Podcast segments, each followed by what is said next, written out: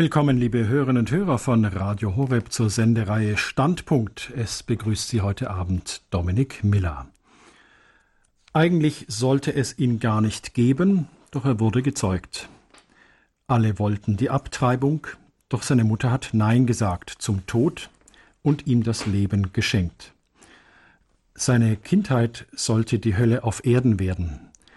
Noch im Mutterleib durchlitt er Todesängste, und als Kleinkind erlebte er einen prügelnden Stiefvater.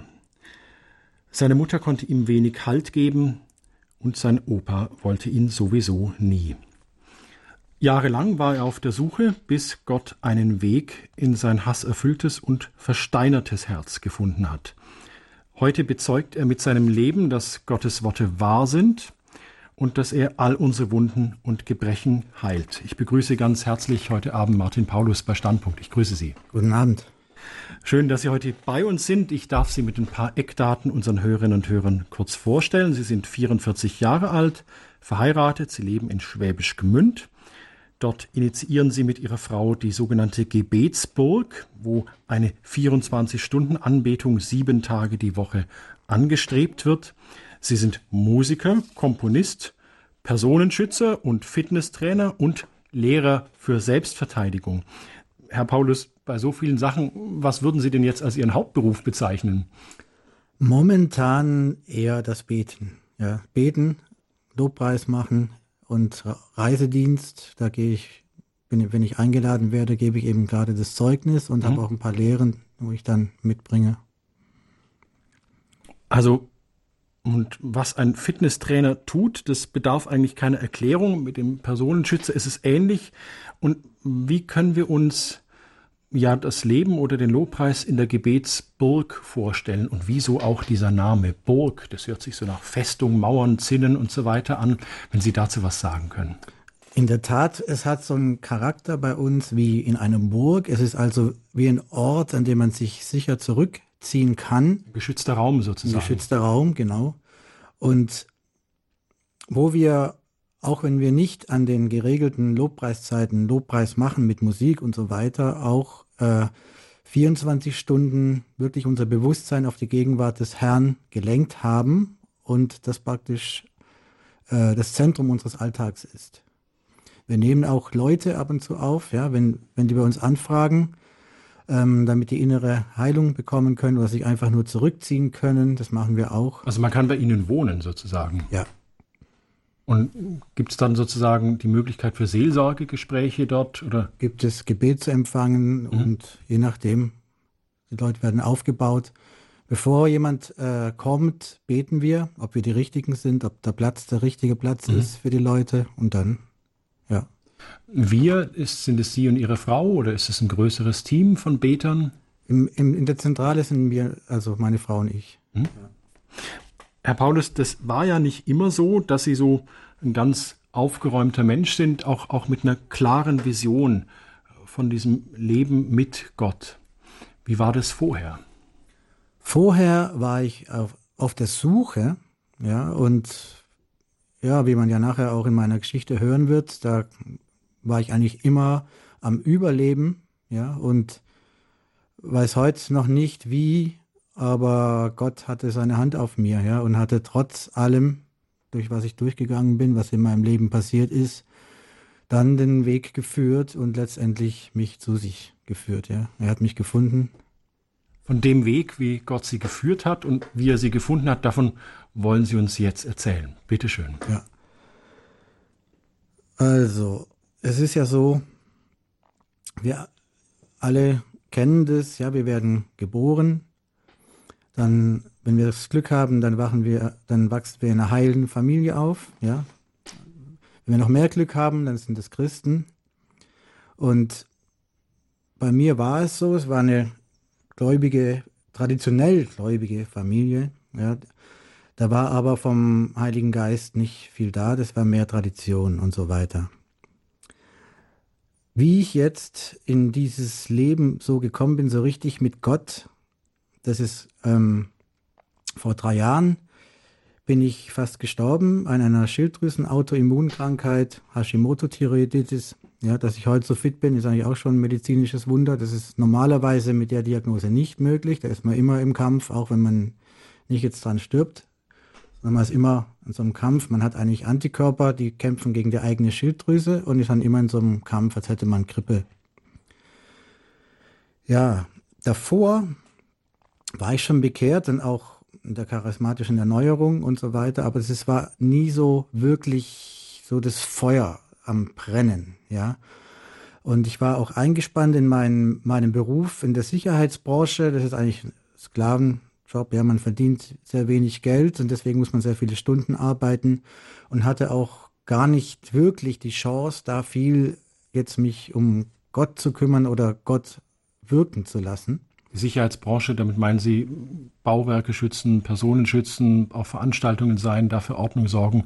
Das ist mit Sicherheitsbranche gemeint, oder? Genau, ich war hauptsächlich ähm, als Security in, in verschiedenen Märkten drin oder dann zum, vermehrt auch als Kaufhausdetektiv. Mhm. Hab dann die Diebe gejagt und dann für sie gebetet, natürlich. Ja. ähm, ja. Und bin dann durch diese Krankheit eigentlich aus dem Beruf rausgekickt worden, ja, und ähm, es war so, als hätte Jesus mich gefragt, hm, was ein verlockendes Angebot war, wenn du möchtest, kannst du kommen, ja. Ich war so kurz an der Schwelle, dass ähm, der Arzt war am Arbeiten, da das noch irgendwie umzulenken, dass es dann keinen körperlichen Kollaps gibt. Mhm. Und dann habe ich mir gedacht, ja, die Vorstellung, in den Himmel zu gehen, das wäre ja schon ganz nett so. Aber dachte. Also Sie meinten, also möchtest du kommen, heißt, willst du sterben? Ja. Okay, okay. Und es war übrigens nicht das erste Mal. Und auch dieses Mal wieder habe ich dann entschieden, nee, also meine Frau ist jetzt auch noch da. Wenn ich jetzt alleine wäre, ja, möglicherweise, ja. Und habe dann gesagt, nein, ich bleib, ja. Und ab da ging es dann aufwärts. Da kam wieder Kraft in meinen Körper. Es hat lange gedauert, ja. Das ist, bin ja abgemagert bis auf 52 Kilo und so weiter. Und da habe ich dann die Chance aber genützt, Zeit zu haben und habe mich nur auf Gott fokussiert, ja. Wir haben auch davor schon, als ich noch arbeitete, haben wir schon abends, jeden Abend Lobpreis gemacht. Ja, das haben wir schon, diese Kultur schon gepflegt, auch in der Gegenwart Gottes zu leben, trotz Beruf. Und dann war ich eben frei und habe dann nur noch das gemacht praktisch. Habe mich dann leiten lassen.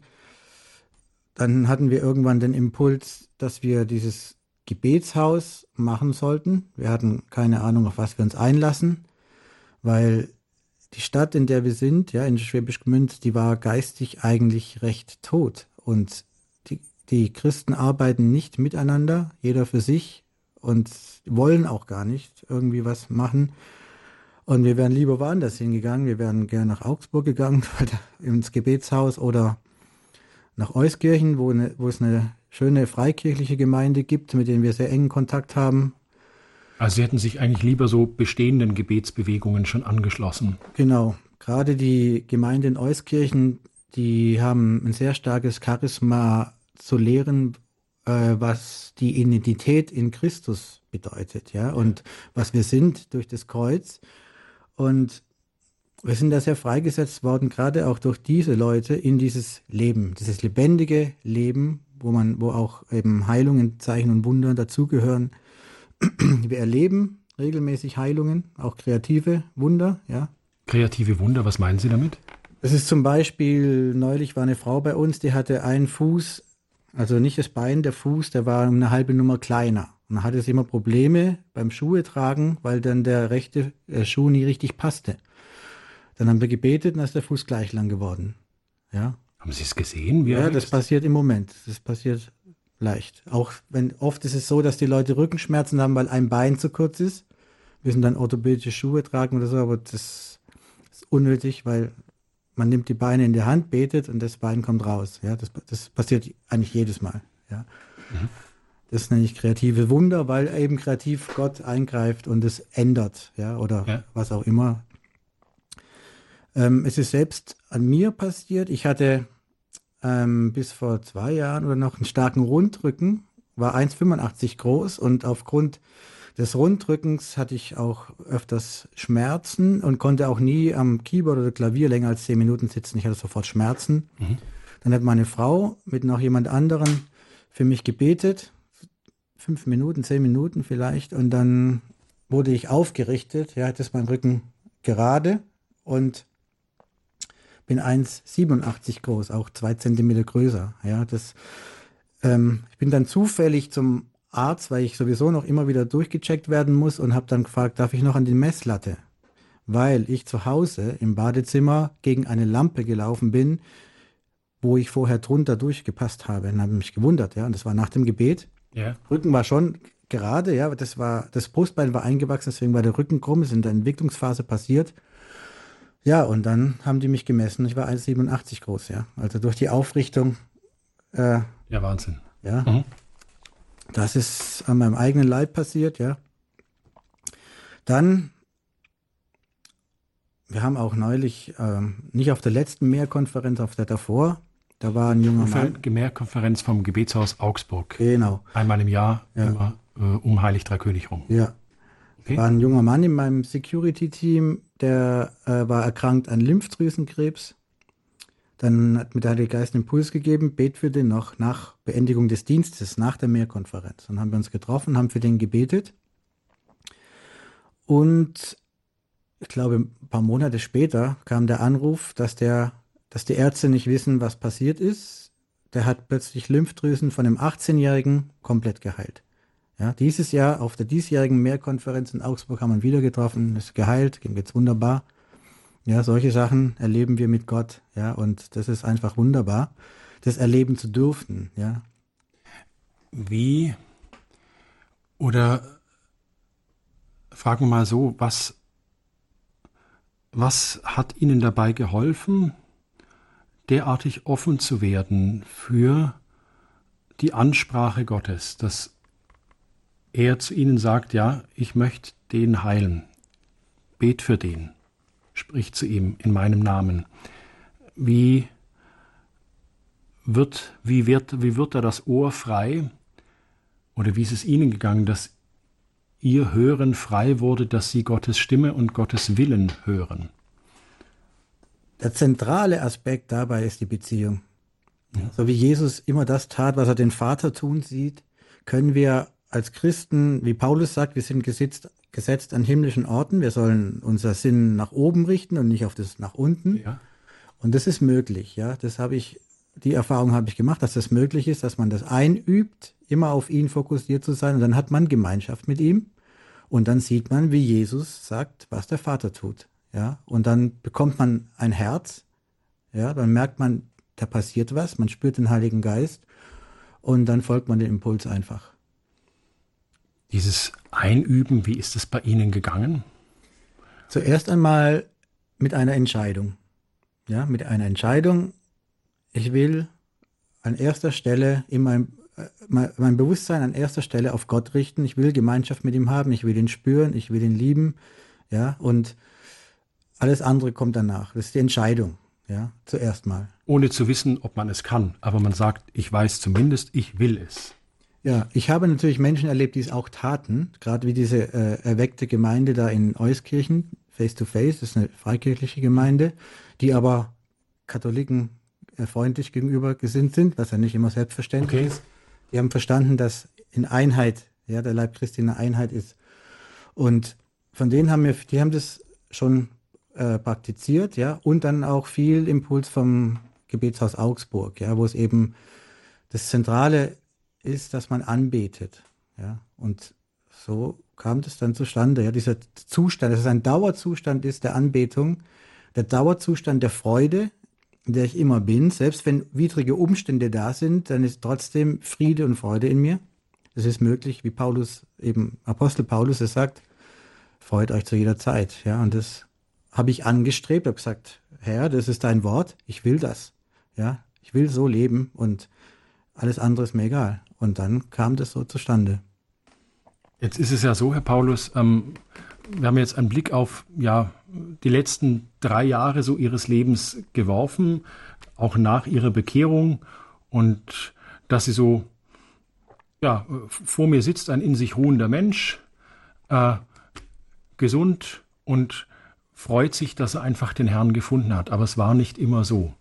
Also das, was Sie jetzt so erzählen, also die Selbstverständlichkeit, mit der Sie davon berichten, dass Sie eigentlich in permanenter Beziehung zum Herrn leben können, dass Sie sich am Herrn freuen, dass ja Sie für Wunder beten und sie auch erleben dürfen, das ist ja ein Prozess gewesen. Wenn Sie uns von ja, diesem Prozess erzählen können, weil es war ja nicht immer so und es ist auch nicht selbstverständlich, dass Sie da hier heute so sitzen und auch so sprechen zu uns. Ja, der zentrale Aspekt, wo wirklich eigentlich die Grundbotschaft enthalten ist, ist das Kreuzesopfer Jesu Christi, sein Opfer sein Blut, das er vergossen hat und die Worte von ihm dazu, siehe, ich mache alles neu. Mhm. Und die Worte am Kreuz, es ist vollbracht. Und ich habe irgendwann festgestellt, oder es wurde mir gezeigt, dass es eine Kraft im Universum gibt, die für alles genügt. Und das ist das Kreuzesopfer Jesu Christi, wie in Jesaja 53 steht, durch seine Wunden sind wir geheilt, in der Vergangenheitsform, ja, was sehr erstaunlich ist. Und das habe ich für mich in Anspruch genommen und habe dann gesagt, das ist dein Wort. Und das ist, was du für mich willst. Und irgendwann hat sich angefangen, das in meinem Leben zu manifestieren. Ja, das ist auch noch, wo ich noch mit dieser Schilddrüsengeschichte zu kämpfen hatte, da habe ich mich auch irgendwann vor einen Spiegel gestellt, weil bei mir ist wohl trotz vieler Gebete keine medizinische Heilung da eingetreten, obwohl andere bei mir gesund werden, bei mir, ja, habe ich mich vor den Spiegel gestellt und gesagt, du Hashimoto, so heißt die Krankheit, ab heute regierst du über mich nicht mehr und habe meinen Leib verboten, die Symptome hervorzubringen und gesagt, du ordnest dich der Ordnung Gottes unter und er regiert, er lebt in mir. Ich wünsche dir viel Spaß in diesem Leib, wo Gott drin wohnt. Ja, und dann, der darauffolgenden Zeit, hat haben die Symptome angefangen aufzu aufzuhören. Die sind nach und nach gegangen. Ich dachte, gut, jetzt ist Heilung passiert, bin wieder zum Arzt, musste auch nach wie vor auch heute testen lassen. Und dann war aber im Blutbild nichts von Heilung zu sehen. Da dachte ich, okay, ich habe ja keine Symptome, also ist mir egal. Ja. Und nach und nach bin ich fit geworden und bin jetzt zurzeit schon länger jetzt auch fitter als manche gesunde Mensch. Ja, und wenn andere schwitzen, da habe ich noch kalte Hände und so. Solche Ph Phänomene, ja. Mhm. Und ja, und irgendwann hat sich auch im Blutbild gezeigt, ja, dass die Werte im Normbereich gekommen sind, ja. Schon auch mit medizinischer Hilfe, ja, aber dass es jetzt so bleibt und ich nichts mehr nehmen muss, das ist schon erstaunlich und übernatürlich. Und das ist auch jetzt rein körperlich, ja, die Kraft des Kreuzes, ja. Ich möchte, ähm, was ich immer betone, ist, ich bin nicht gegen Medizin. Ja. Und weil viele verstehen, verstehen das ja falsch, dass wenn man jetzt so die Kraft Gottes glaubt, dann ist man gegen Medizin. Natürlich nicht. Mhm. Ja, ich rate jedem, wenn er den Arzt benötigt, zum Arzt zu gehen. Ja. Ich habe es erlebt, dass äh, Menschen Anstoß nehmen können an meinem Zeugnis oder sich ermutigen lassen. Anstoß in, im Falle weil ich ja behaupte, dass es möglich ist, völlig komplett gesund zu sein, auch psychisch, egal was für eine Vergangenheit man hat. Und was passiert ist, dass durch das Kreuz Jesu Christi wirklich alles neu sein kann und dass wir eine neue Schöpfung sein können, wenn wir beginnen zu glauben, was wir glauben. Und deswegen betone ich immer, ich bin auch nicht gegen Psychotherapie und Psychologie. Ja, wenn einer meint, das machen zu müssen, hat er die Freiheit, es zu tun. Und mein Zeugnis ist nicht gegen solche Menschen, die das tun. Und ich sage nicht, dass sie das nicht tun dürfen. Ja, das sage ich immer gerne, weil ich bin da schon auf wütende Menschen gestoßen. Ich sage, wie kannst du das sagen? Aber ich betone oder ich meine, ich habe ein Recht darauf zu sagen, dass es eine Kraft im Universum gibt, weil das Opfer Christi wirklich, es hat ihn alles gekostet, groß genug ist, um wirklich Heilung und Neuschaffung zu bringen in allen Bereichen. Das ist mein Zeugnis. Sie hören die Standpunkt bei Radio Horeb. Gast in unserem Münchner Studio ist Martin Paulus. Er ist Musiker, Komponist und Gebetshausgründer in Schwäbisch Gmünd. Sein Zeugnis, ich sollte gar nicht auf die Welt kommen. Meine Mutter sagte Nein zum Tod. Martin Paulus. Ich habe mich dann in der Zeit, wo ich Zeit hatte, praktisch natürlich auch sehr seinem Wort gewidmet und auch den Heiligen Geist gebeten, mir, dass, dass das Wort in mir auch Fleisch wird, dass es in meinem Leben Fleisch wird, dass ich das erlebe, was es bedeutet, eine neue Schöpfung zu sein. Ja? Und habe dann auch erlebt, dass je mehr ich das glaube, ja, dass ich eine neue Schöpfung bin und dass ich jetzt, wie der heilige Paulus sagt, rein, heilig und makellos vor ihm stehe, umso mehr hat sich das in meinem Leben manifestiert. Ja? Sündige Gewohnheiten sind weggegangen, ja, und natürlich muss man sich da auch entscheiden. Ja, das ist völlig klar. Wenn ich da so halbherzig bin und vielleicht das eine oder andere doch nicht lassen muss, dann kann die Kraft Gottes nicht wirken. Ja. Und ich habe auch gemerkt, dass ich allein, also früher hatte ich verschiedene äh, Sachen, wo ich nicht losgekommen bin davon und auch im sexuellen Bereich, ja. Und durch diese Identitäten, durch die Gnade oder die Kraft der Gnade, die durchs Kreuz frei geworden ist, ist es wirklich alles von mir gefallen, ja. Also ich bin nicht gegen die Hypergrace, also ich bin nicht für Hypergrace, wie es auch so eine Bewegung gibt, die machen nur noch. Was heißt es? Hypergrace ist Übergnade und das gibt es gerade im amerikanischen Sprachraum, die machen gar nichts mehr. Die sind nur noch happy im Heiligen Geist betrunken und meinen und haben gar nichts. Also müssen auch nicht irgendwie beten, Leute freisetzen oder Fürbitte machen oder irgendwas. Sie denken, alles ist schon gegessen. Ja, das mhm. in die Richtung will ich nicht, könnte, könnte missverstanden werden. Okay. Ja, ähm, wir tun schon was. Ja, wir tun ja. Reich Gottes äh, ausbreiten aktiv. Ja, die vorbereiteten Werke, wie der heilige Paulus sagt, tun wir auch. Ja, und allerdings schaffe ich es nicht, von irgendwas loszukommen aus eigener Kraft. Das muss ich wirklich sagen. Da mhm. immer wenn ich es versuchte, äh, habe ich versagt. Ja, erst als ich wirklich mich ihm ausgeliefert habe und seinem Kreuzesopfer dann hat sich das manifestiert und ich bin, kann sagen, bin heute nicht nur körperlich fit, ja, ich habe keine psychische Diagnose, ich war nie beim Psychologen, ja, was eigentlich mit dieser Biografie, die ich hinter mir herziehe, nicht möglich ist, ja. Eigentlich wäre ich ein Mörder, Triebtäter, irgendwas in der Richtung, ja. Das glaube ich nicht so, wie Sie vor mir sitzen. Ja, das ist eben das, das Wunder. Das glaube ich nicht so, wie Sie sprechen. Ja, das ist das Wunder, ja. Und Jetzt könnte einer sagen, der führt ein Doppelleben, ja, das gibt es ja. ja. Hm? Das Problem hierbei ist, ich bewege mich in Kreisen, da gibt es Seher und Propheten, die sehen sowas. Da gibt es Leute mit Erkenntnis, ja, die sehen das, ja. Das wäre nicht möglich, ja. Dann würde ich mich in solchen Kreisen nicht bewegen können, ja. Hm? Es war, als ich mich bekehrte, 1996, da war ich als Werttransportfahrer tätig da habe ich Silber nach Italien gefahren, musste die ganze Nacht durchfahren, ja, so sechs, sieben, acht Stunden. Wir waren zu zweit, haben uns abgelöst, so alle vier Stunden konnte einer schlafen. In diesen stundenlangen Fahrten durch die Nacht, da hat man viel Zeit, so nachzudenken, meditieren und der Durst und die Sehnsucht nach dem Übernatürlichen war immer da, ja.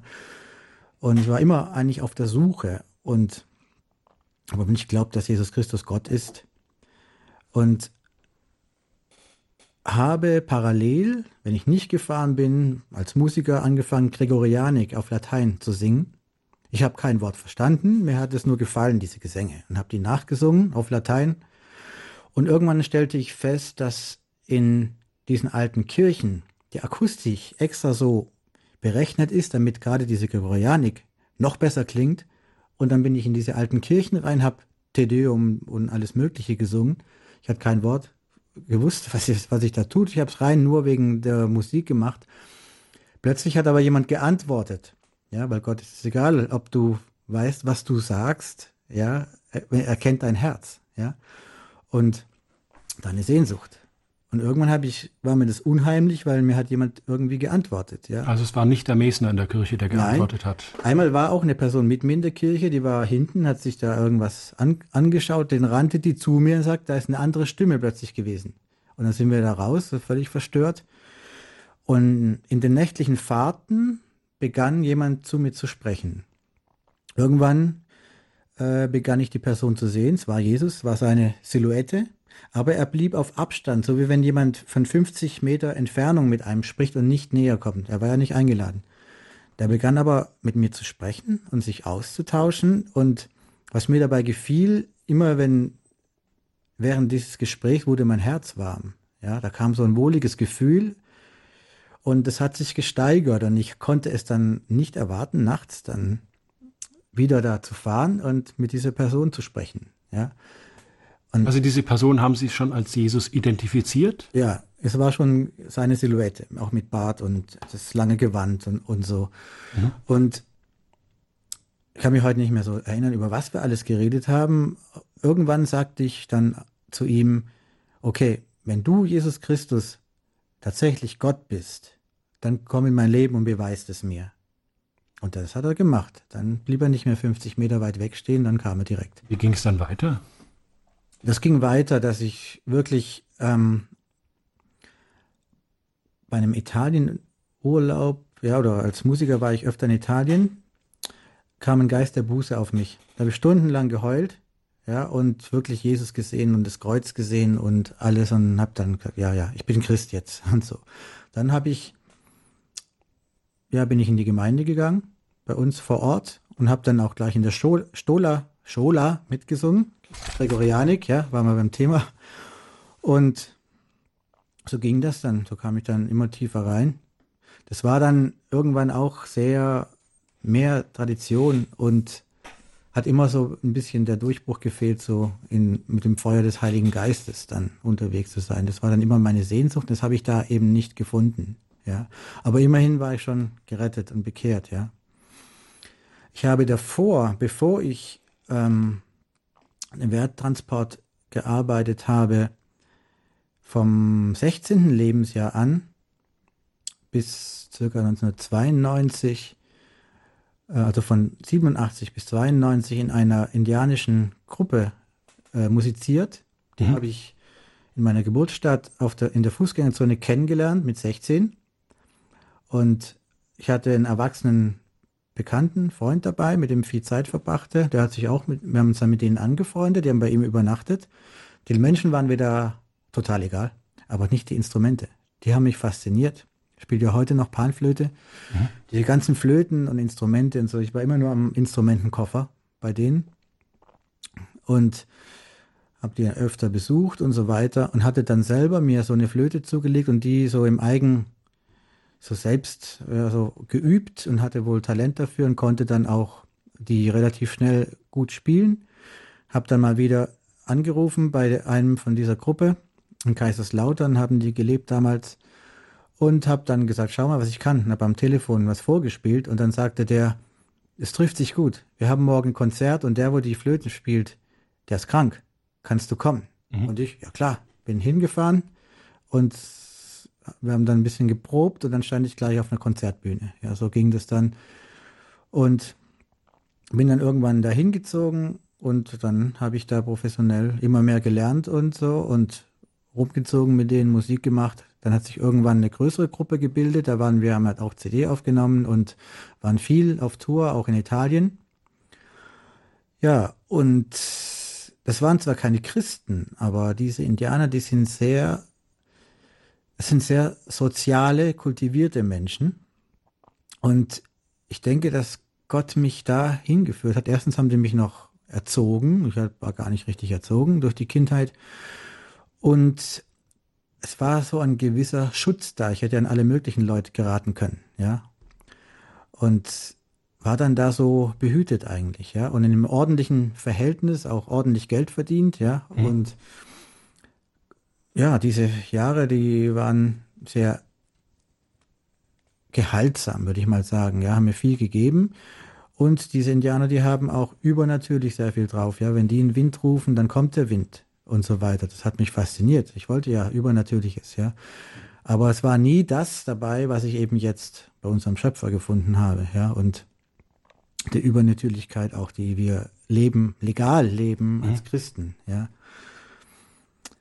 Das war nach dieser schweren Schulzeit für mich wirklich wie Jahre der Erholung, ja, wo ich frei war, weil die Schule, die begann für mich schon in der sechsten Klasse 1976 mit einem weiteren Trauma. Ich hatte die Klassenlehrerin als die war Rektorin, war die Klassenlehrerin, genau, und die hat die Kinder geprügelt, Hefte um die Ohren geknallt und die Kinder an den Haaren durchs Klassenzimmer gezerrt.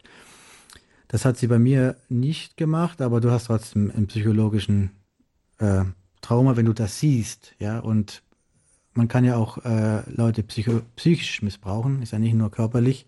Und diesen psychischen Missbrauch hatte ich da durchaus durch diese Lehrerin. Was mich total dann verschlossen hat. Ich konnte nicht lernen. Ich weiß bis heute nicht, wie ich dann trotzdem den Hauptschulabschluss gemacht habe. Letztendlich habe ich ihn gemacht. Mhm. Aber ich weiß nicht wie. Da kam so ein, gerade Mathematik und verschiedenen Sachen, so ein Lernblockade, ja. Meine Eltern haben damit, haben da nichts unternommen dagegen, ja. Meine Mutter war eher so die, guck weg, ja, äh, Frau. Mhm. Und mein Stiefvater, der war eh auch gegen mich, ja, der hat mir eigentlich die Kindheit zur Hölle gemacht, ja, zwar nicht körperlich jetzt, sondern auch psychischer Missbrauch, ja, und er konnte mir einfach das nicht geben, was er nicht bekam, und das war Liebe. Er ist im Heim aufgewachsen, ja, er war da völlig überfordert, hilflos. Er war erster Offizier früher auf einem Schiff, er hat die Welt umsegelt, dann gab es einen Arbeitsunfall, dann konnte er nicht mehr zur See fahren. Das mhm. war die, der Ruf, die Berufung, der Sinn war weg. Und dann hat er nur noch sehr viel Alkohol getrunken.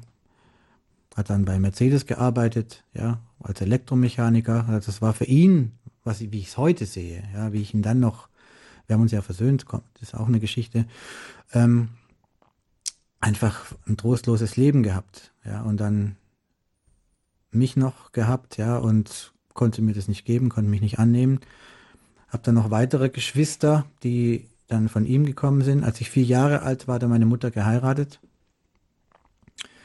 Ja, und so war die Kindheit eigentlich auch durch die Jugendzeit. Ich war dann auf mich allein gestellt, ja, und musste immer seine Wut, seine, wie soll man das sagen, man kann das schlecht erklären, wenn man keine körperliche Gewalt äh, erfährt, sondern wenn das psychisch ist, ja, weil seine, so eine Energie, der, so ein Hass, den er immer gegen dich ausstrahlt, ja, so dass du wirklich erschrickst, wenn die Tür aufgeht, ja, und, oder dich freust, wenn das nicht ist, wenn er später kommt, mhm.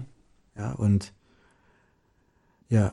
Also es war sozusagen eine, ja, eine, eine, eine Glocke der Anspannung und, und der Ablehnung, unter der sie groß geworden sind. Kann ja. man das so erklären? Durchaus, ja. Und die, meine Mutter, die hatte, war da auch überfordert oder hat es gar nicht gesehen. Ja, ich habe dann. Hat sie nicht in Schutz genommen? Nein, nee, konnte sie nicht. Und ich habe dann auch dann, weiß gar nicht mehr, ob es mit 13 war oder 14, 15, angefangen, Haschisch zu rauchen. Ja, das war dann so mein, mein Trost, ja, so nach der Schule Birne zu und hinlegen und Musik hören und so am nächsten mhm. Tag wieder die Schule überleben. Ja, und irgendwie durchkommen. Das war eigentlich so mein Ding. Ja, ich bin bewahrt worden davor, zu härteren Drogen zu kommen. Ja. Mhm. Und ja, genau. Hatte ich zwar probiert, aber wahrscheinlich hat der Herr da irgendwas gemacht, dass ich es gar nicht mochte. Mhm. Ich hatte dann später, das ist auch eine interessante Geschichte, später, als, als ich schon Christ war und damit mit dem ganzen Zeug aufgehört habe, hatte ich einen Rückfall. Das ist jetzt auch schon wieder ein paar Jahre her weil unterschwellig das Bedürfnis nach dieser Droge immer noch da war. Ich war zwar Christ und wusste, das ist schlecht und habe deswegen aufgehört, aber das, Bedürfnis war immer noch da. Und durch diesen Job, wo ich so viel arbeiten musste, dann auch noch geschwächt und so weiter, habe ich dann irgendwann wieder angefangen und habe dann eben, obwohl ich Christ war, abends dann mich damit entspannt und meinen Joint geraucht. Und ich bin immer gern so der Mensch, der wirklich Sachen überwindet und nicht nur irgendwie den aus dem Weg geht. Ja. Und dann hat irgendwann. Wie, wie meinen Sie, wie meinen Sie das mit dem Überwinden? Dass die Sachen nicht nur unterschwellig noch da sind, aber dass man sie nicht macht, sondern dass sie wirklich weg sind. Ja. Mhm. So wie ich kenne Menschen, die waren Alkoholiker, die sind frei, auch von Jesus frei geworden und die können heute zum Essen ein Bier trinken. Und ja, rein medizinisch ist es ja nicht möglich. Da ist ein Alkoholiker, der darf keinen Tropfen mehr bekommen. Ja, ich kenne Christen, die trinken Bier oder Wein, ja, und sind keine Alkoholiker mehr, ja. Sowas, ja, dass man nicht dem Weinladen ausweichen muss, sondern dran vorbeigehen kann, ohne dass was passiert, ja. Wenn jemand pornografiesüchtig war und er ist vollkommen frei, dann muss er nicht an der Straße vorbeifahren, wo der Laden ist, da kann er da ganz frei vorbeilaufen. Das ist echte Freiheit und das mhm. geht, ja. Und ich habe dann ein paar Monate konsumiert und dann mit Jesus gesprochen und gesagt, du kannst mir doch wirklich ganz frei davon machen, ja. Und dann hatte ich einmal die letzte Portion da und plötzlich stand er neben mir. Ich habe ihn visuell fast gesehen. Ich habe dann gesehen, er ist gleich groß wie ich. Er muss irgendwie auch 1,87 groß gewesen sein, ganz genau gleich groß. Schaut mich an und sagt, ja, Rauch. Dann habe ich angefangen, das war der letzte, wo ich hatte. Ja, ich wollte aufhören, habe die Entscheidung getroffen und dann habe ich geraucht und je kleiner der Joint wurde, umso mehr verschwand Jesus neben mir und ging in mich rein. Und dann habe ich gespürt, wie er in die Gefilde geht, wo die Substanzen wirken und die besetzt hat.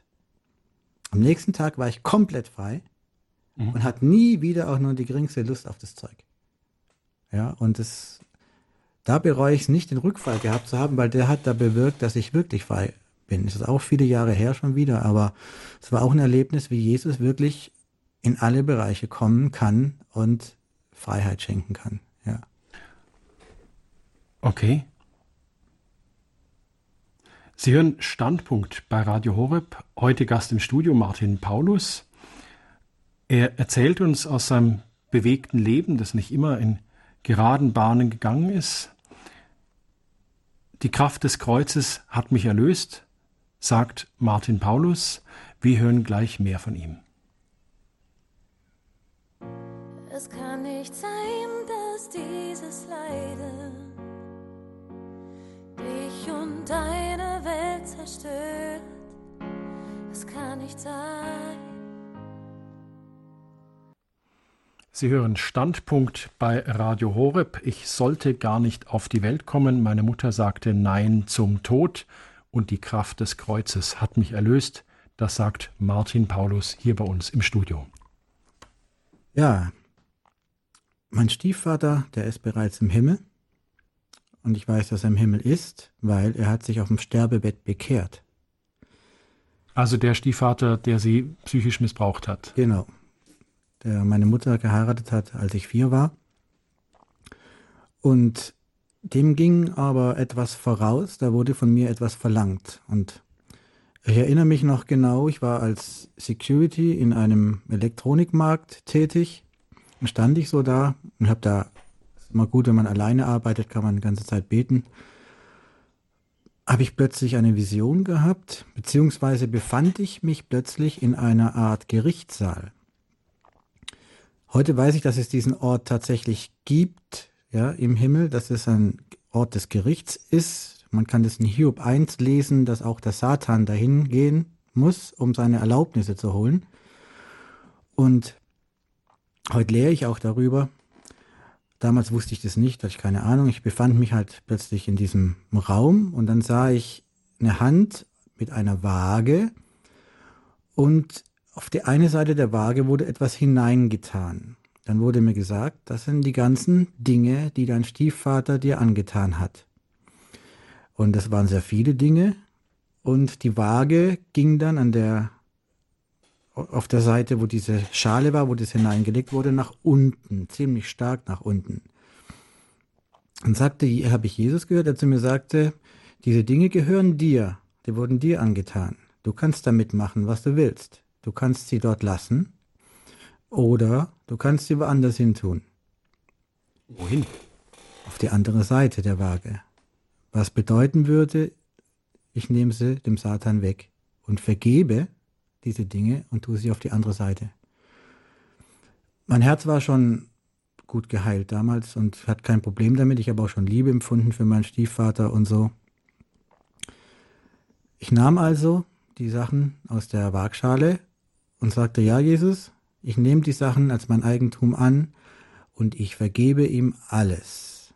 Jedes einzelne Ding, jeden einzelnen Schmerz, alles. Dann, das sagt sich jetzt aber sehr leicht. Ja, er hat ja schon Vorarbeit geleistet, ja. Also also ich kann es nicht, nicht, nicht glauben, dass Sie da sagen, ja, ich, ich vergebe dir jetzt einfach alles, weil er hat ja diese Atmosphäre des Hasses und der Angst geschaffen, ja. die, die, die über ihre Kindheit sozusagen wie, wie eine düstere Glocke geschwebt ist. Ja. Wie, wie können Sie da so einfach sagen, ja gut, ich vergebe? Das ist wahrscheinlich die Wirkung des Heiligen Geistes. Natürlich war die Entscheidung wieder da, es, es zu wollen, ja. Und dann hat er einfach mein Herz so weit geheilt, dass ich keinen Hass hatte, ja. Mhm. Also er hat, er hat gewirkt, ja, weil, weil ich ihn wirken lassen wollte. Also Vergebung ist auch eine Entscheidung. Ist in erster Linie eine Entscheidung. Es kann auch sein, es dauert, bis ich das spüre, dass ich jemanden vergeben habe, aber wenn ich jetzt sage, ich vergebe dir, auch wenn es mir schwerfällt, aber ich spreche das aus, dann werden diese Worte im geistigen Raum, im unsichtbaren Raum gehört. Also auch wenn Sie es zwischen den Zähnen durchsprechen und sagen, ich vergebe dir, auch dann haben sie Wirkung. Macht über Leben und Tod steckt in der Gewalt der Zunge. Ja? Und ich habe da gespürt, es hängt davon ab. Ich kann den jetzt vernichten. Ja, er mhm. ist mir ausgeliefert. Ja, aber letztendlich ist es ja so, wenn wir nicht vergeben, fesseln wir uns selbst. Da haben wir später auch ein Problem. Und wissen wir aber in dem Moment nicht oder ja. das schlagen wir gerne in den Wind. Ja, genau. Und ich tat also diese Sachen auf die andere Seite der Waagschale. Dann ging das Gewicht in die andere Richtung und verschwand. Die Dinge sind verschwunden, die waren weg. Und dann wusste ich, und dann habe ich genau auch noch vor diesem Gericht gesagt, ich möchte, dass du meinen Stiefvater rettest. Ich will, dass der sich bekehrt und ich will den im Himmel sehen. Dann, einige Jahre später, wurde er schwer krank, Blasenkrebs, war im Krankenhaus, war bei ihm auch. Wir haben gebetet und er hat sich erholt, kam sogar wieder raus und sah alles ganz gut aus. Er hatte praktisch eine zweite Chance, die hat er aber nicht genutzt. Er hat weiterhin sinnloses Zeug gemacht. Ja, er war nicht mehr böse mir gegenüber. Das, wir haben uns versöhnt. Das war nicht mehr so. Aber er hat nicht sich Gott geöffnet oder so. Dann wurde er wieder schwer krank, wieder ins Krankenhaus. Dann habe ich ihm einen Brief geschrieben, habe gesagt, ähm, du hast ja nichts zu verlieren. Ja, was ist, wenn es Gott gibt? Du stirbst sowieso jetzt. Ja. Also das war schon klar zu dem Zeitpunkt. Ja. Du hast nichts mehr zu verlieren. Und ich kann dir versprechen, wenn du Gott annimmst, ja, wenn du Jesus annimmst, dann wirst du, wenn du stirbst, wieder zur See fahren und das wird die beste Fahrt deines Lebens, von der du nie wieder äh, an Land gehen wirst. Es wird traumhaft. Das verspreche ich dir. Ich garantiere dir das. Und du kannst es glauben und sagen, Gott, wenn du das für mich hast, ja, oder es lassen, du stirbst sowieso. Ja, äh, und dann ist nichts. Also er verliert ja nichts. Den Brief hat er sich aufgehängt an die Wand und als er dann zum Sterben zu Hause war, ähm, genau, da war's, war er schon unter Morphium und war nichts mehr zu machen, nicht, ja. nicht viel zu machen. Da konnte sich auch kaum bewegen. Ich war da an dem Tag nicht da, dann war die Ärztin und meine Mutter waren Zeugen, da sprang er auf dem Bett auf, was medizinisch gar nicht mehr ging, riss die Augen auf und schrie, was habe ich getan? Und meine Mutter wusste, dass er an mich dachte dabei. Ja, ihm wurde irgendwie ein Geist der Buße geschenkt und er wollte äh, bekennen, Sünden bekennen und wollte Christ als Christ sterben. Christus angenommen und ähm, ja, ist dann bekehrt gestorben sozusagen. Ich war an dem Tag nochmal da, wo er gestorben ist, habe gesagt, ihr bleibt jetzt alle 15 Minuten draußen, ich will allein sein mit ihm habe mit ihm gebetet. Er konnte natürlich, war ohne Bewusstsein und habe mit ihm gesprochen und habe ihm das ins Gesicht gesagt, dass ich ihm alles vergebe. Richtig zugesagt. Ja, ich dachte, er wäre ohne Bewusstsein. Er tretet dann den Kopf zu mir und konnte die Augen nicht öffnen, aber es lief eine Träne von seinen Augen runter mhm. und drehte sich wieder weg. Und in dieser Nacht ist er gestorben als gerade noch bekehrter Christ. Und es war ein wunderbar, das zu erleben, ja, dass wirklich jemand da noch äh, gerettet wird auf letzte Minute. Was hat Vergebung mit Ihnen gemacht? Ich denke, die Vergebung hat bewirkt, dass ich selbst von diesen Sachen frei war, weil ich glaube, dass durch Vergebung kann dann auch die Kraft des Kreuzes, wo es ja auch um Versöhnung geht, ja, wo Christus uns mit Gott versöhnt hat, ähm, erst wirksam sein, ja, dass ohne die Vergebung glaube ich, bleiben wir in einem Käfig drin, ja, dann halten wir das fest. Und auch, was es, auch den Schaden, was uns angetan wurde, halten wir fest. Ich glaube, dann kann gar keine Heilung passieren. Ja. Also sozusagen das Unversöhntsein, das dem anderen nicht vergeben, ist sozusagen der Hebel, mit dem wir sozusagen die Tür zuhalten, durch die Christus zu uns möchte. Das glaube ich ganz stark. Also ich habe es erfahren, wo ich wirklich alles aus dem Leben vergeben habe. Ja. ja. Und es gehört auch zur Heiligkeit dazu. Also wenn wir rein heilig makellos vor ihm hingestellt sind, dann ist natürlich auch alles, was wir tun sollen, nämlich das Vergeben mit beinhaltet. Also das ist ein Widerspruch an sich. Dann, wenn ich nicht vergeben kann, dann ist was nicht heil. Das ist jetzt kein ja. Vorwurf für Leute, die es nicht, nicht können, können, ja, sondern es ist einfach eine Feststellung der Tatsache, dann ist da was, wo dich gefangen hält. Ja, wenn du es nicht vergeben kannst.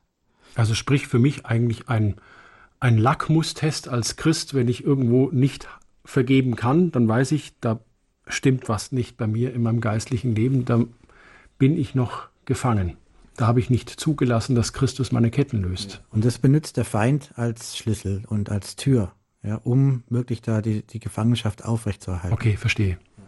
Es ist so, dass ähm, durch ähm, allein schon das, dass man mich abtreiben wollte, ist natürlich da auch schon Geist des Todes und so weiter an mich rangekommen. Das, Woher wissen Sie das, dass man Sie abtreiben wollte?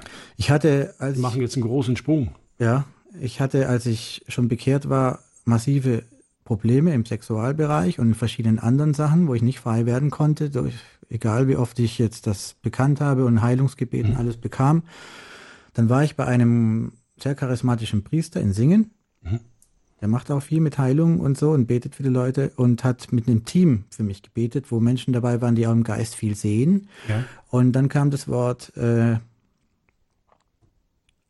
äh, ja, dass da Abtreibung auch da war, kam noch was anderes raus, das sage ich aber erst später. Und meine Mutter hat mir das dann auch erzählt. Die hat mir erzählt, also mein leiblicher Vater, der wollte mich natürlich nicht. Ja, mein Opa wollte mich auch nicht.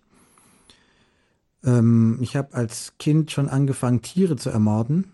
Ich habe mit vier Jahren schon angefangen, das war Kaninchen und es musste langsam gehen. Ja, ich habe das Kaninchen genommen an den Hinternläufen und gegen so einen Hackklotz geschlagen immer wieder Pausen gelassen, bis es dann irgendwann gestorben ist. Ich hatte als Kind mehrere Vögel, Wellensittiche. Die habe ich auch gequält, ja. Und einen Wellensittich, den habe ich in sein Wasser getunkt, bis er praktisch wie tot war. Dann habe ich ihn wiederbelebt, um ihn wieder zu töten. Mhm. Wiederbelebt. Es funktionierte tatsächlich. Man kann die beatmen und die Lungen auspumpen, solange bis er halt nicht mehr aufgewacht ist und diverse andere Sachen. Also da war schon dieser Mords diese Mordlust in mir drin. Und ich bin sicher, ich hätte das irgendwann mit Menschen gemacht, wenn da nicht Gott in, ins, dazwischen gekommen wäre. An mir war ein Mordversuch durch meinen Großvater. Der hat auf dem Mutterleib eingeprügelt, nachdem der Bastard da drin war und wollte mich rausprügeln, als meine Mutter schwanger war. Es ist ihm nicht geglückt. Ja, ich bin da irgendwie behütet gewesen. Ja, wahrscheinlich hatte ich schon das Talent für die Selbstverteidigung. Deswegen mhm. habe ich heute eine Schule, bin gut ausgewichen, mhm. schadlos überstanden sozusagen. Und auch mein Großvater hat sich vor dem Sterben, ist auch schon im Himmel, mit mir versöhnt, hat alles bereut und ist in Frieden gestorben. Und auch ihm habe ich vergeben. Und es war so ein friedlicher Tod. Ja, das war, es war unbeschreiblich. Ja. Und die Ärzte wollten mich abtreiben, weil meine Mutter hatte Röteln in der fünften, im fünften Schwangerschaftsmonat mit mir mit sehr hohem Fieber. Und das ist sehr gefährlich. Und die haben gesagt, so 99,9 Prozent wird dieses Kind behindert. Wir sollen es abtreiben. Heute sehen Sie ja, wie behindert ich bin. Ja. Ähm, genau, das waren die. Und das spürt man im Mutterleib. Ja, man spürt, dass sich jemand nicht will, dass sich jemand umbringen will. Und ich meine, wenn der Großvater drauf einschlägt, spürt man das sowieso. Ja. Meine Mutter hatte dann danach noch einen Freund, der hat sie dann verprügelt. Da habe ich das als Zweijähriger sehen müssen, wie sie blutig auf dem Boden rumgerollt ist und nackt und Blut geblutet hat. Ja, er hat mich, mir nichts getan, aber habe das mit ansehen müssen. So wurde ich gespeist mit Tod und Gewalt. Ja. Und diese Ablehnung von der Zeugung an bis durch den Mutterleib, das kriegt ein Kind mit. Und das muss geheilt werden. Da muss wirklich äh, Heilung geschehen, weil das, das sind Leute, die dann Mörder werden. Man hört sich, oh, der hatte eine schlechte Kindheit, der war dann das und das und das wird alles berücksichtigt vor Gericht, ja. Mhm. Aber es gibt eben Gott und der kann das aufheben. Und jetzt wirklich die Spitze des Eisberges ist, dass die Zeugung eine Vergewaltigung war. Mhm. Das heißt, mein leiblicher Vater hat meine Mutter vergewaltigt. Auch das äh, kam zuerst im Gebet raus. Da hatte jemand, eine Frau hatte das Wort Vergewaltigung, da wusste ich noch nichts und habe meine Mutter zur Rede gestellt. Die hat dann erst so typisch wie Opfer sind, die lachen dann erst so und wollen es dann verniedlichen mhm. so und dann war es eben doch so, hat es doch zugegeben, dass es so war. Ja. Wie kam es dann aber, dass Ihre Mutter trotzdem Ja zu Ihnen gesagt hat? Wenn doch so viel Nein da war. Sie, hat, Sie hätte genügend Gründe gehabt zu sagen, äh, der ist aus einer Vergewaltigung hervorgegangen, ich habe schwere Röteln, die Familie will ihn sowieso nicht. Trotzdem hat sie Ja gesagt zu Ihnen. Sie hat Ja gesagt und das ist der Grund, warum ich da bin. Ja, sie hat, es war, kam für sie nicht in Frage, ich, sie lässt nicht ihr Kind töten. Das war für sie außer Frage. Sie hatte auch keine Unterstützung, ja, das Großvater und so weiter. Sie hat einfach für sich diese Entscheidung getroffen, das kommt nicht in Frage. Wie, wie geht es zusammen, dass so was Sie jetzt so erzählt haben, die Mutter eigentlich eher jetzt so, wie wir es jetzt mitbekommen haben, eher schwach rüberkommt, aber in diesem Moment doch so stark war? Unerklärlich.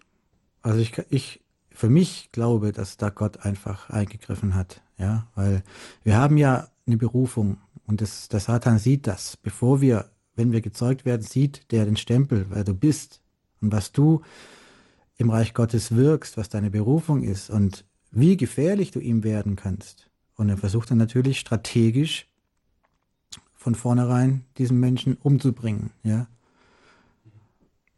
Und ja. Sie hören Standpunkt bei Radio Horeb. Gast im Studio ist Martin Paulus. Ich sollte gar nicht auf die Welt kommen. Meine Mutter sagte Nein zum Tod. Wir machen jetzt eine kurze Unterbrechung, in der unsere UKW-Hörer verabschiedet werden.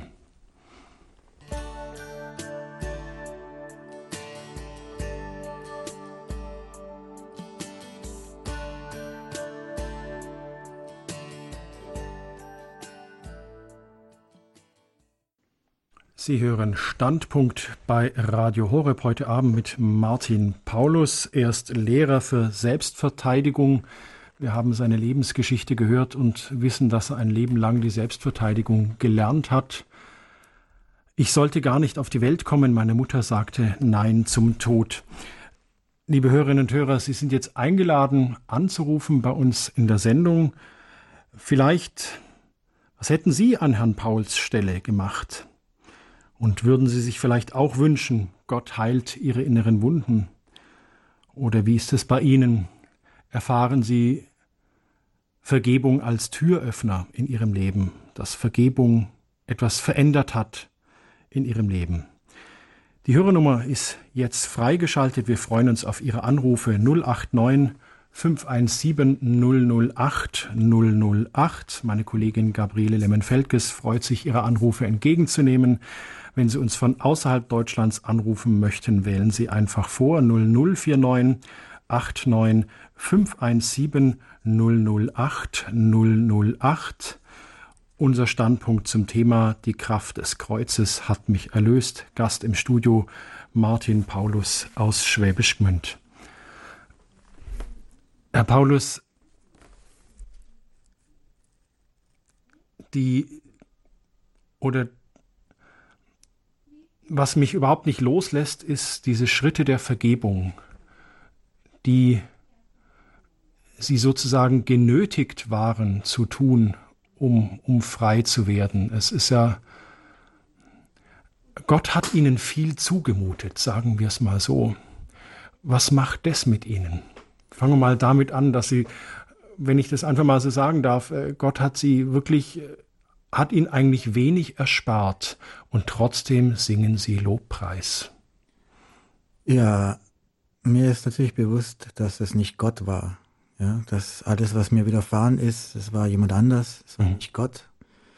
Und es ist auch nicht der Wille Gottes. Und es fällt alles von einem ab, wenn man dann in diesen Bereich, in diesen Zustand kommt, des Vergebenhabens, des Geheiltseins, des Neugemachtseins, denkt man da gar nicht mehr drüber nach, weil das ist einfach alles weg. Und selbst wenn ich meine eigene Geschichte erzähle, kommt es mir manchmal so vor, als würde ich eine Geschichte von jemand anderem erzählen, als wäre das wirklich nicht passiert. Ja, also man vergibt auch Gott dann. Ja. Und gab's gab's diesen Punkt auch, wo Sie psalmistmäßig mit Gott gehadert haben? Gab's gab es ganz häufig und ich erlebe es auch jetzt noch, dass Gott mich in manche Situationen führt, wo ich noch ohne ihn gelebt habe und er mir zeigt, dass er dennoch da war. Ja, und er zeigt mir sogar Momente, wo ich als Kind gebetet habe und als Jugendlicher gebetet habe und zu ihm was gesagt habe. Er hat es alles gehört. Ja, ich wusste davon nichts mehr. Und er führt mich auch an ungute Situationen immer wieder hin, wo ich auch ohne ihn gesündigt habe oder irgendwas. Und ähm, es ist ja wichtig, dass die Sachen ans Licht kommen. Manchmal führt er mich in so eine alte Situation und dann. Moment, ganz kurz, also zum Verständnis, wenn Sie sagen, er führt mich in so eine Situation, das heißt, Sie, Sie erinnern sich an etwas und sehen es mit anderen Augen als genau. damals zum Beispiel. Und dann spreche ich ihn aus dieser Situation raus, als wäre ich jetzt wieder dort. Ja. Jesus Christus, mein Herr und mein Gott. Also ich bekehre mich in dieser Situation neu. Und dann habe ich gemerkt, dass dann plötzlich er das übernimmt und es dann plötzlich wandelt und, und verwandelt. Ja. Also das habe ich gerade bei der inneren Heilung öfters erlebt, dass ungute Sachen, die Erinnerung kommt, ich ja mit Jesus neu erlebe und dann ist es weg. Also das heißt, immer wieder neu in so alte Situationen auch hineingehen, an die man sich erinnert, auch als Bekehrter. Ja. Und immer wieder neu in diesen erinnerten Situationen sich sozusagen nochmal neu bekehren. Sozusagen, ja. Irgendwann sind die Situationen natürlich weg und dann passiert es nicht mehr. Irgendwann ist der Vorrat ausgebraucht. ja. Und äh, ja, das und ist auch nicht, dass ich von mir aus hingehe, weil ich erinnere mich ja gar nicht, sondern er gibt mir einen kurzen Impuls in die Erinnerung und zeigt mir die Situation. Und was ich da gemacht habe, ich habe auch jemand verletzt, möglicherweise. Und dann bitte ich da auch direkt um Vergebung. Und was auch ein wichtiger Punkt ist, ist stellvertretende Buße. Habe ich auch erfahren, dass das. Geben Sie mal ein Beispiel. Zum Beispiel habe ich ja dann, bevor mein Stiefvater sich bekehrt hat, auch für ihn um Vergebung gebeten für alle seine Sünden, stellvertretend. Okay. Ja, das Blut Jesu für ihn beansprucht praktisch. Und das nimmt dem Satan den Wind aus den Segeln. Weil Jesus hat für alle bezahlt, nicht nur für die, die es objektiv schon angenommen haben. Ich begrüße jetzt aus Rheinbach Herrn Brunner. Schönen guten Abend. Schönen guten Abend. Ja, also hier ist ich Pater Ludwig Brunner, ich bin also Priester geworden und das Interessante ist, also meine Mutter war alleine, mein Vater hat meiner Mutter gesagt, du musst wissen, äh, das überlasse ich dir, du musst es ja austragen, weil die Ärzte haben ihr gesagt, es war am 24.08.1939, dass sie und ich würde sterben. Und dann hat aber meine Mutter hat dann mehr, glaube ich, auch wahrscheinlich auf das Rosenkranzgebet vertraut oder was. Das habe ich erst nach 27 Jahren erfahren. Und dann ist es Interessante gewesen, weil sie das gemacht hat, bin ich dann geboren am 24.08.1939. Und dann wurde es interessant. War mein Vater war schon eingezogen zur, also zur, zum Krieg. Und weil ich dann das fünfte Kind war, kam es so weit, weil ich ein Mann war, ein männliches Kind der arischen Rasse, da kam mein Vater zurück und brauchte nicht mehr in den Krieg. Also das ist natürlich etwas, was dann und dann später habe ich also eine persönliche Erfahrung gehabt, also mit vier Jahren, dass Gott mich sehr stark geliebt hat und dann habe ich mich entschieden, bei Gott zu bleiben und habe ihn gefragt, auch wenn, wenn ich ungehorsam bin zu meiner Mutter, dann musst du immer bei mir bleiben, mein ganzes Leben und jetzt bin ich schon 75 Jahre alt und habe also praktisch also dieses Leben mit äh, Gott durchgemacht und es ist sehr schön. Herr Brunner, bevor wir weitersprechen, würden Sie bitte Ihr Radio im Hintergrund ausmachen? Ach so. Das hören wir hier, dann gibt es eine Rückkopplung und dann können wir weitersprechen. Ja, sehr schön. Ja, jetzt ist es weg. Fein. Ähm, erzählen Sie, was hat es mit Ihnen gemacht?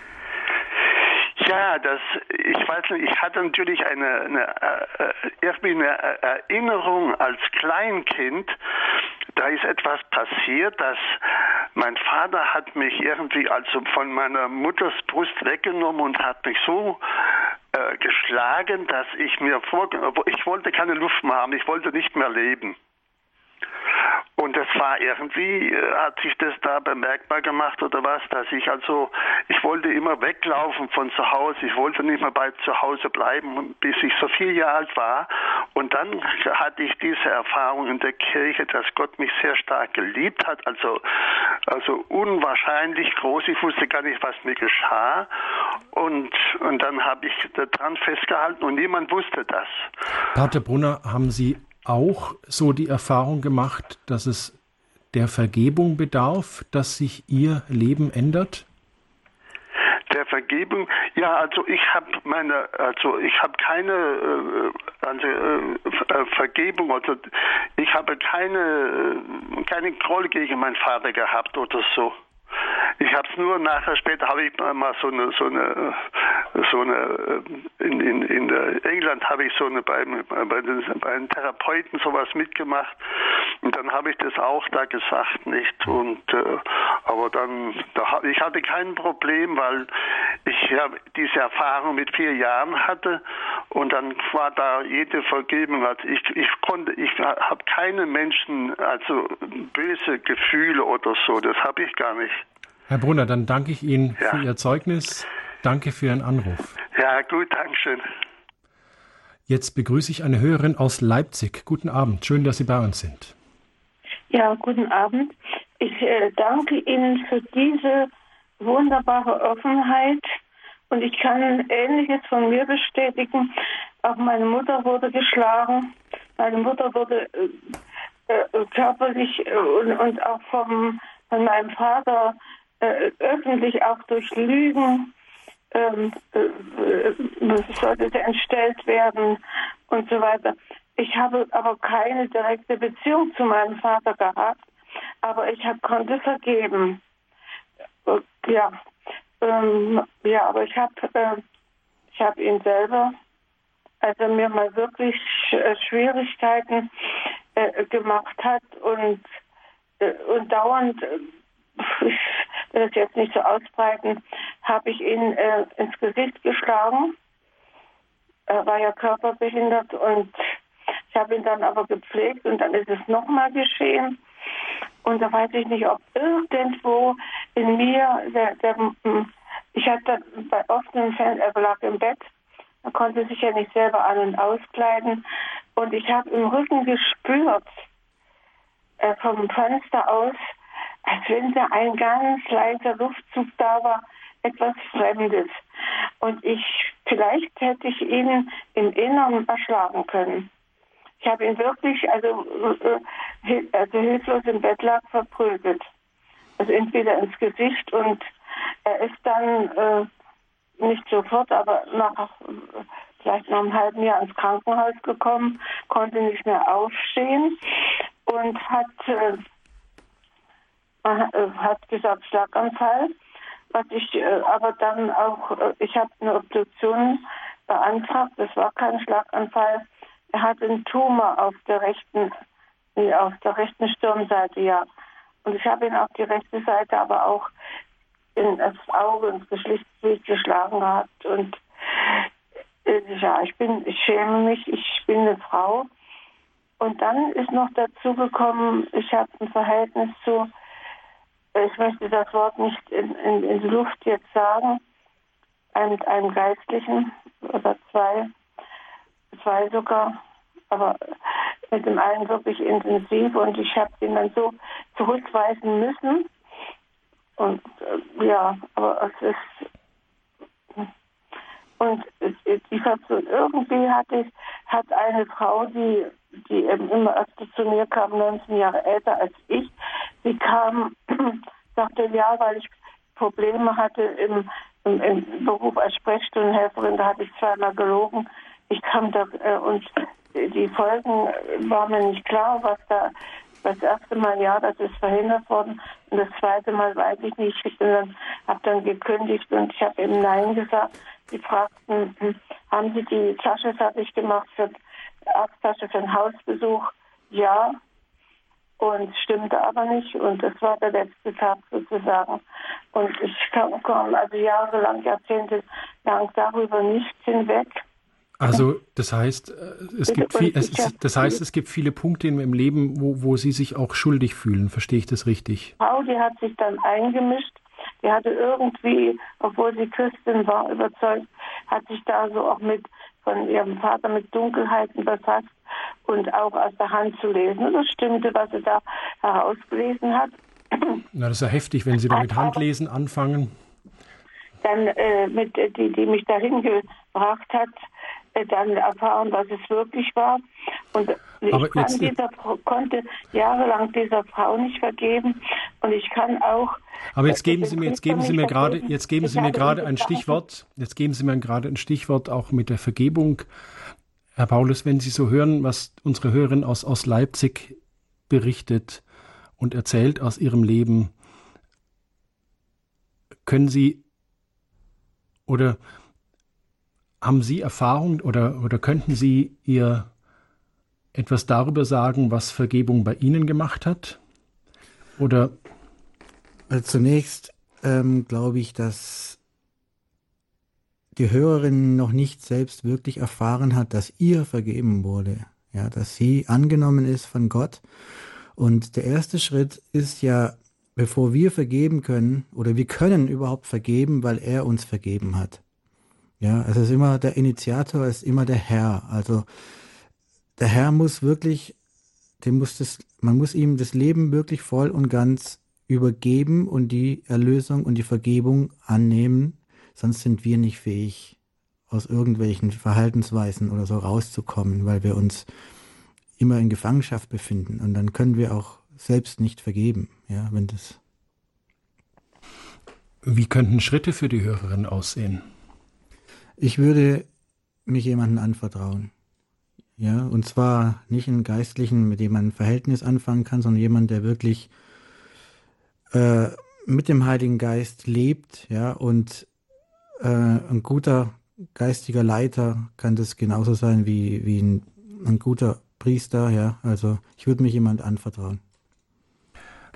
Herr Paulus, Sie sagen, die Kraft des Kreuzes hat mich erlöst. Können, können Sie uns noch mehr von dieser Kraft erzählen? Wie, verstehen Sie, oft, oft wird Christus als so, ja, milder Hirte mit dem Schäflein auf der Schulter so dargestellt. Ich erinnere mich da an Ölgemälde in Schlafzimmern meiner Großeltern. Aber was Sie so erzählen, das ist ja ein, ein wirkmächtiger, kräftiger Christus, der sozusagen durch das Kreuz, über das Kreuz wirklich mit Kraft und Macht ähm, Fesseln sprengt, was Sie uns erzählt haben von Ihrem Leben, äh, fragt man sich, äh, wie können Sie überhaupt noch lebendig hier vor uns stehen? Ja, das ist ja das Wort, die Kraft des Kreuzes sagt sich so leicht, aber das ist ja eine ganz unerhörte Kraft. Wie haben Sie diese Kraft gespürt? Wie haben Sie diese Kraft erlebt? Wie würden Sie die uns auch beschreiben? Christus ist ja das Lamm, das geopfert ist, ja, für unsere Sünden. Und in seinem Leib, wie die Schrift auch sagt, hat er alle Krankheiten und Gebrechen getragen. Also wir sind erlöst durch sein Blut und wir sind geheilt durch sein Leib. Und ich vergleiche das immer gerne, oder sagen wir so, die Worte des heiligen Paulus, über die viele vielleicht schon mal gestolpert sind, ist, dass viele schwach und krank sind und viele von euch schon entschlafen, weil ihr den Leib des Herrn nicht richtig unterscheidet. Und Jesus sagt ja auch, tut dies zu meinem Gedächtnis. Und für mich ist es zu wenig zu denken, wir sollen jetzt ein, an ihn denken. Ja, das ist ein, ja. sondern das ist wirklich so, dass ähm, wenn wir am Tisch des Herrn essen, dann essen wir sein Fleisch und dann sollten wir an alles bedenken, was es bewirkt. Nämlich die Israeliten, die hatten ja, bevor sie ausgezogen sind, das, das Passach gefeiert und das Lamm gegessen und den Türpfosten mit Blut bestrichen. Mhm. Und als sie ausgezogen sind in, ich meine, das waren ja Sklaven, die waren gebrechlich und alles, im Psalm 105 steht, als sie auszogen aus Ägypten, war kein Gebrechlicher unter ihnen. Das heißt, die waren alle geheilt durch das Essen des Lammes. Und die waren erlöst auch vom Fluch der Armut, weil sie zogen aus, Sklaven wohlgemerkt, mit Gold und Silber. Das steht im Psalm 105 wörtlich so drin. Das muss man sich mehr auf der Zunge zergehen lassen. Ja, ja und das im Glauben umzusetzen, wenn ich jetzt zur Kommunion gehe, ja. das zu bedenken, wenn ich diesen Leib esse, bin ich sowieso gesund, ja, und ich bin erlöst von jedem Fluch, auch vom Fluch der Armut. Und habe ich für mich so erfahren, ist so ein dieses beständige auch gesund bleiben, ja, also dass ich da wirklich äh, den Leib des Herrn richtig unterscheide, nicht nur nehme, dass es der Leib des Herrn ist. Und ja. wie Paulus sagt, dass da schein, scheinbar auch was drinstecken kann mit Krankheit, wenn man das nicht tut, dass man nicht wirklich aus der Quelle ist. Weil Paulus sagt ja wörtlich, viele von euch sind krank oder schon entschlafen, weil ihr den Leib des Herrn nicht so richtig unterscheidet. Ja? Und für mich ist diese Unterscheidung drin, dass ich wirklich auch das, was er für mich gemacht hat am Kreuz, richtig in Anspruch nehme, bewusst in Anspruch nehme.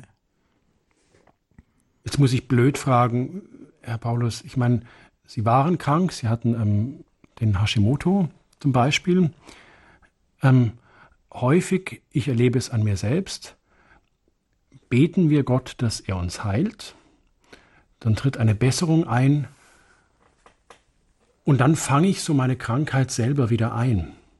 Denke mir, ja, das kann ja gar nicht sein. Und ich warte jetzt auf ein Symptom, ja, wo ist denn jetzt das Ziehen oder das Stechen, so dass man sich sozusagen, man ist eigentlich befreit und ich mache selber meine Heilung wieder kaputt. Wie, wie überwinden Sie das? Also zunächst muss ich begreifen, dass Krankheit nie von Gott ist. Ja, es ist immer der Satan, der das bringt. Ja, die Krankheit wurde nicht geschaffen, auch keine Killerviren oder sonst was. Und wenn er gehen muss, versucht er wiederzukommen und bietet sich an. Und manchmal haben wir Verhaltensweisen, mentale Verhaltensweisen, wo wir Türen öffnen, anstatt zu sagen, nein. Ja, das ist auch wieder da eine Entscheidung. Ja, und erstaunlicherweise. Das bewusste hab, Widersagen. Genau. Und ich habe auch Jesus mal gefragt, warum ist bei mir äh, das so schleppend gewesen? Jetzt geht es mir zwar gut, aber keine Heilung von dem Hashimoto. Dann hat er gesagt, du hast die selbst in dein Leben eingelassen, die Krankheit. Du hast selbst, äh, ist ja auch eine Autoimmungeschichte, sagt auch was aus, ja, mit Selbstablehnung und krank sein wollen. Und ich, für mich war Kranksein in der Schulzeit und dann später in dem Sklavenjob immer wie so eine Art Sonderurlaub, wo ich dann endlich mal durchatmen konnte. Und dann war ich froh, krank zu sein, weil ich die Beine mal hochlegen konnte oder nicht zur Schule musste. Und dann hat sich das so eingeschlichen, dass ich dem die Tür geöffnet habe, ja. Und das hat mir Jesus gezeigt, habe ich auch drüber Buße getan, dass ich das gemacht habe. Aber das ist eben das, dass wir oft Türen öffnen, wenn der Satan anklopft, ja. So wie der Wolf bei den sieben Geißlein, sozusagen. Mm, Sie haben in Ihrem Zeugnis auch erzählt, so, dass es wichtig ist, auch über die, über die pure religiöse Handlung hinauszuwachsen im Glaubensleben. Also ich gehe zur Kommunion, ich kommuniziere, ich empfange den Leib des Herrn, aber es ist nicht wirklich die, die persönliche Beziehung da.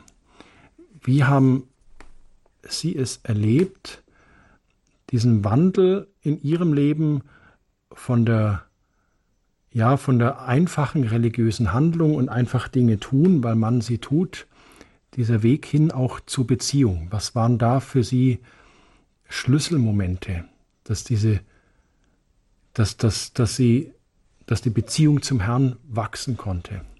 Da muss ich sagen, habe ich sehr viel von unseren Geschwistern von der Freikirche gelernt. Ja. ja. Weil die gehen in ihren Gottesdienst, da ist nichts geschmückt, da ist gerade mal ein Holzkreuz und dann wird angebetet. Und ich habe dann damals immer noch den Bezugspunkt gesucht und so weiter. Und irgendwann habe ich gemerkt, ich kann nicht eine Beziehung zu Gott aufbauen, was ich früher machte, indem ich ihn außen suche. Ja, oder in irgendeine Richtung bete oder in irgendein Bild gebrauche oder irgendwas. Mhm. Und ich spreche jetzt nicht gegen religiösen Kult. Ja, das ja, okay. nur, nur dass, wenn das das Zentrale ist, dann kann das einen sogar abhalten. Und habe dann gemerkt, Gott ist da ich lobpreise nicht, weil ich in seine Gegenwart kommen will, sondern ich lobpreise, weil ich es bin. Und habe angefangen, aus dem zu leben, was wir schon haben, anstatt mir das zu erkämpfen, mich dahin bringen zu wollen, wo ich schon bin. Ja, und habe wirklich gemerkt, dass man eigentlich vom Teufel in der Nase rumgeführt wird, um irgendwo hinzukommen, wo man schon ist. Und habe dann gemerkt, ja gut, die Schrift sagt, Ihr seid nochmal, nochmal, das müssen Sie nochmal erklären, wohin zu kommen, wo ich schon bin. Ja, und nochmal. Dieses ewige Spiel, um mich selbst zu kreisen, weil ich irgendwas suche außerhalb, was ich ja in mir habe. Die Quelle ist in mir. Jesus sagt ja, wer okay. an mich glaubt, aus seinem Inneren werden Ströme lebendigen Wassers fließen. Und der heilige Paulus sagt auch, ihr seid der Tempel Gottes und der ist heilig. Mhm. Also bin ich das Allerheiligste und deswegen ist Gott in mir, also muss ich ihn in mir suchen. Und irgendwann habe ich dann angefangen, mich nach innen auch zu wenden, ja, und dann gemerkt, dass ich eigentlich erfüllt bin mit ihm und dass die Beziehung im Inneren, ja, im, im geheimen Garten sozusagen, wenn man so will, mhm. stattfindet. Ja, da gibt es wirklich so Bereiche im Geistigen und Orte, die gibt es wirklich und die kann man besuchen und da kann man Gemeinschaft mit Gott haben. Können Sie uns von diesen Orten mehr erzählen? Also es gibt verschiedene. Also es gibt den Garten. Ja, das sind die ganzen Emotionen oder so. Das sollte auch außer der Ehepartner und Jesus niemand Zugang haben. Das kann gefährlich werden. Ja, und ja, das Hohelied spricht ja ganz viel darüber auch, ja, über diese Beziehung und den Garten und die Füchse, die dann die Frucht kaputt machen und so weiter. Das sind so mhm. Verhaltensweisen und, und Kompromisse, die wir haben im Leben und so weiter. Und ja, ich habe das einfach eingeübt, ich meine, manche haben, benutzen einen Timer, die sind dann alle, der klingelt alle zehn Minuten, so von Arne Elsen, dem ah. Arzt kommt das ja. Ich habe ja. das nicht gebraucht, ich habe es ohne geschafft. Ja, das ist wirklich dieses ständige Trinken aus der Quelle. Es ist wirklich eine Quelle, die in einem ist und die wir können auch Nebenbrunnen verdursten, müssen trinken. Ja, das wirklich Trinken von seinem himmlischen Wein, sich ernähren von seinem Wort, ja, und sich lieben lassen in erster Linie und dann ist das Resultat, man liebt zurück und dann entsteht die Beziehung. Und die wird intensiver, je mehr wir das einüben mit der Zeit. Ist diese Beziehung, ist die ähnlich wie Glaube und Vergebung auch eine Entscheidung, dass ich mich entscheide, ja, Jesus, ich möchte gerne Beziehung zu dir haben. Ich weiß zwar nicht wie, aber ich möchte es. In gewisser Weise ja, aber es ist eher ein Zulassen, weil er will das ja. Und er hat ja uns zuerst geliebt, ja, und er hat uns auch gefunden, ja, nicht wir haben ihn gefunden, er ist immer der Initiator. Und eigentlich muss ich mich ihm komplett ausliefern. Ausliefern, ja, mach. Ja, und dann passiert es einfach. Er tut es, ja, durch seinen Geist. Also ich muss gar nicht viel von mir aus jetzt religiös etwas leisten oder irgendwas. Ja, das, das dachte ich ja früher. Und dann klappt es doch nicht. Ja, das musst du schon die und die Sachen einhalten, das musst du tun. Dann war das alles so verkrampft und dann war das ja fast wie ein Doppelleben. Man hat ein normales Leben in der Welt und, und dann hat man auch noch ein Gebetsleben. Und irgendwann habe ich begriffen, das ist eins. Ich darf das gar nicht trennen. Das Weltliche, Materielle und das Geistige. Ja, das ist ja nicht trennbar. Ja, er hat nicht hier in die Welt gesetzt, um uns dann und das ist alles Feind von ihm, ja. Das ist, gehört alles zusammen. Können Sie mir erklären, wie sozusagen die 24-Stunden-Beziehung zum Herrn im Leben eines Lehrers für Selbstverteidigung aussieht. Einfach als Beispiel, wie, wie ich wirklich diese Dauerbeziehung zum Herrn in meinen ganz normalen Alltag hineinlassen kann, zulassen kann. Die ist irgendwann, also ich gehe mit ihm ins Bett und stehe mit ihm auf. Und nachts schickt er mir auch Träume oder ich wach auf und kriege einen Impuls, beten oder ich rede mit ihm. Das ist eigentlich ganz natürlich, so wie wir jetzt gegenüber sitzen. Mhm. Ja. Und wenn wir jetzt für immer gegenüber sitzen würden, oder vielleicht im Vergleich mit einer Ehe, das ist ja noch anders, ja, weil dann wird man eins mhm. und man ist es dann. Das ist eigentlich eher ein Ist, ein Sein, ein, als etwas zu tun, ja. Und im Alltag ich kann schon gar nicht mehr anders, als an, nicht gleich an ihn zu denken, ja, und mit ihm zu reden oder so. Ich ertappe mich manchmal, wenn ich in ein völlig neues Umfeld komme, wo völlig Welt, Welt ist, dass ich mal irgendwie, dann ertappe ich mich, Mensch, ich bin, ich bin gerade zu trocken irgendwie. Und dann fällt mir auf, ich habe meinen Fokus weggelenkt von ihm. Und dann fokussiere ich mich wieder auf ihn, dann dauert es zwei, drei Minuten und dann ist es wieder hergestellt, die Beziehung.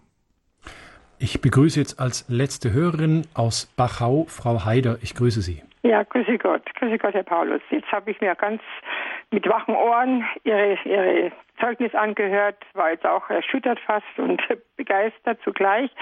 Aber jetzt wollte ich gerade wissen, weil Sie eben auch gesagt haben, eben weil wir Gott immer außerhalb suchen von uns, ne? Und Gott ist ja in uns. Das hört man ja immer wieder auch von Heiligen, wie die heilige Therese von Avila, äh, dass Gott in uns wohnt, die innere Burg. Da machen wir uns eigentlich dann zu wenig auf. Aber was sagen Sie dann? Ich bin auch ganz stark mit Gott verbunden, immer wenn er gegenwärtig wäre. Ich bringe mich jede Situation über andere, über mich und spreche mit ihm eigentlich fast den ganzen Tag. Was halten Sie dann von der Anbetung? Da muss ich außerhalb gehen, in die Kirche vom Allerheiligsten oder vom Tabernakel. Also es, es ist immer so, bei religiösen Handlungen besteht immer die Gefahr, dass es magisch missbraucht wird. Ja, es gibt es gibt tatsächlich sowas wie äh, christliche Hexerei, weil ich kann eine Sache immer im Glauben tun oder als Funktion.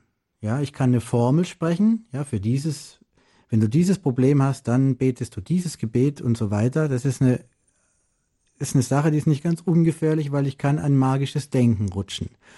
Die Gefahr besteht besonders, wenn ich nicht die innere Beziehung mit Gott habe. Ja. Und es ist nichts dagegen aus, äh, ein, einzusetzen, wenn jemand dann in die Anbetung geht, weil er diese Atmosphäre liebt und den Leib des Herrn äh, verehren will.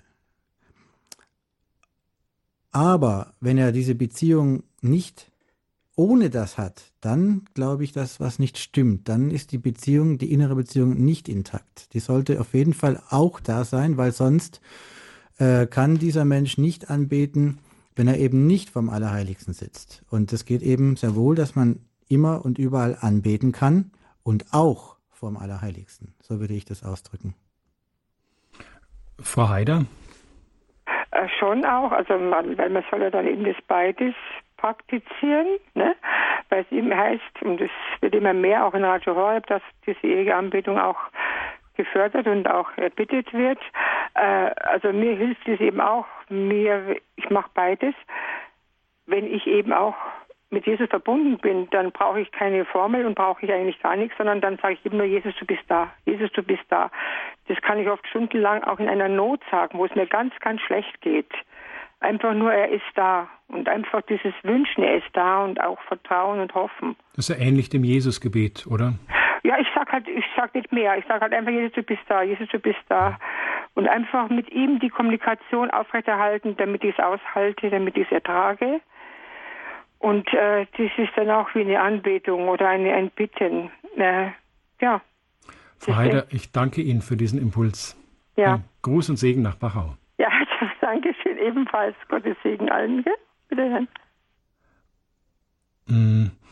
Was Sie vorhin zur, An äh, zur Anbetung gesagt hatten, Herr Paulus, ähm, könnte ja jetzt missverstanden werden von manchen Hörern mit, dass es Magie ist, aber oder dass es was Magisches haben könnte.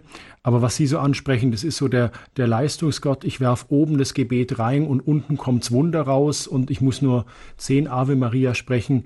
Bitte jetzt nicht missverstehen, allen, die eine tiefe Marienspiritualität haben, aber ich muss, was ich zehn Vater unser sprechen, dann passiert das und ich muss dies genau. sprechen, dann passiert das. Das ist keine Beziehung zu Jesus, das genau. ist sozusagen der Automaten, der Automaten Jesus in Anführungsstrichen und genau. kursiv. Ich spreche auch nicht mit meiner Schwiegermutter, wenn ich meiner Frau was sagen will. Ich spreche direkt, direkt mit ihm. Ja, genau. Also, wir sind wieder da einfach bei der direkten, persönlichen, innigen Braut-Bräutigam-Beziehung zum Herrn. Herr Paulus, ich danke Ihnen für Ihr Zeugnis, für Ihre Worte, für Ihre Klärung. Ganz herzlichen Dank. Gottes Segen auch für die Gebetsburg in Schwäbisch Gmünd. Danke Ihnen sehr. einen guten Heimweg. Behüt Sie Gott. Danke für die Einladung. Wiedersehen. Liebe Hörerinnen und Hörer von Radio Horeb, wenn Sie diese Sendung in nochmal hören möchten und ja einiges nochmal ja wieder durchkauen möchten, eine Aufzeichnung dieser Sendung, die können Sie sich beim Radio Horeb CD-Dienst telefonisch bestellen unter der 08323 967 5120. Sie können sich aber auch eine CD dieser Sendung über die Website von Radio Horeb bestellen, www.horeb.org. Da lässt sich auch sehr schnell die Sendung des Tages bestellen oder Sie laden sich die, Seite, die Sendung als Podcast von unserer Website herunter www.horeb.org. Sie hören Standpunkt wieder am kommenden Sonntag mit dem Thema Pastoral mit wiederverheirateten Geschiedenen, gordischer Knoten oder ungeahnte Möglichkeiten. Als Referent begrüßen wir dann Professor Dr. Andreas Wollbold, er ist Pastoraltheologe. Hier bei uns geht's weiter mit dem Nachtgebet der Kirche. Es verabschiedet sich Dominik Miller. Behüt Sie alle Gott.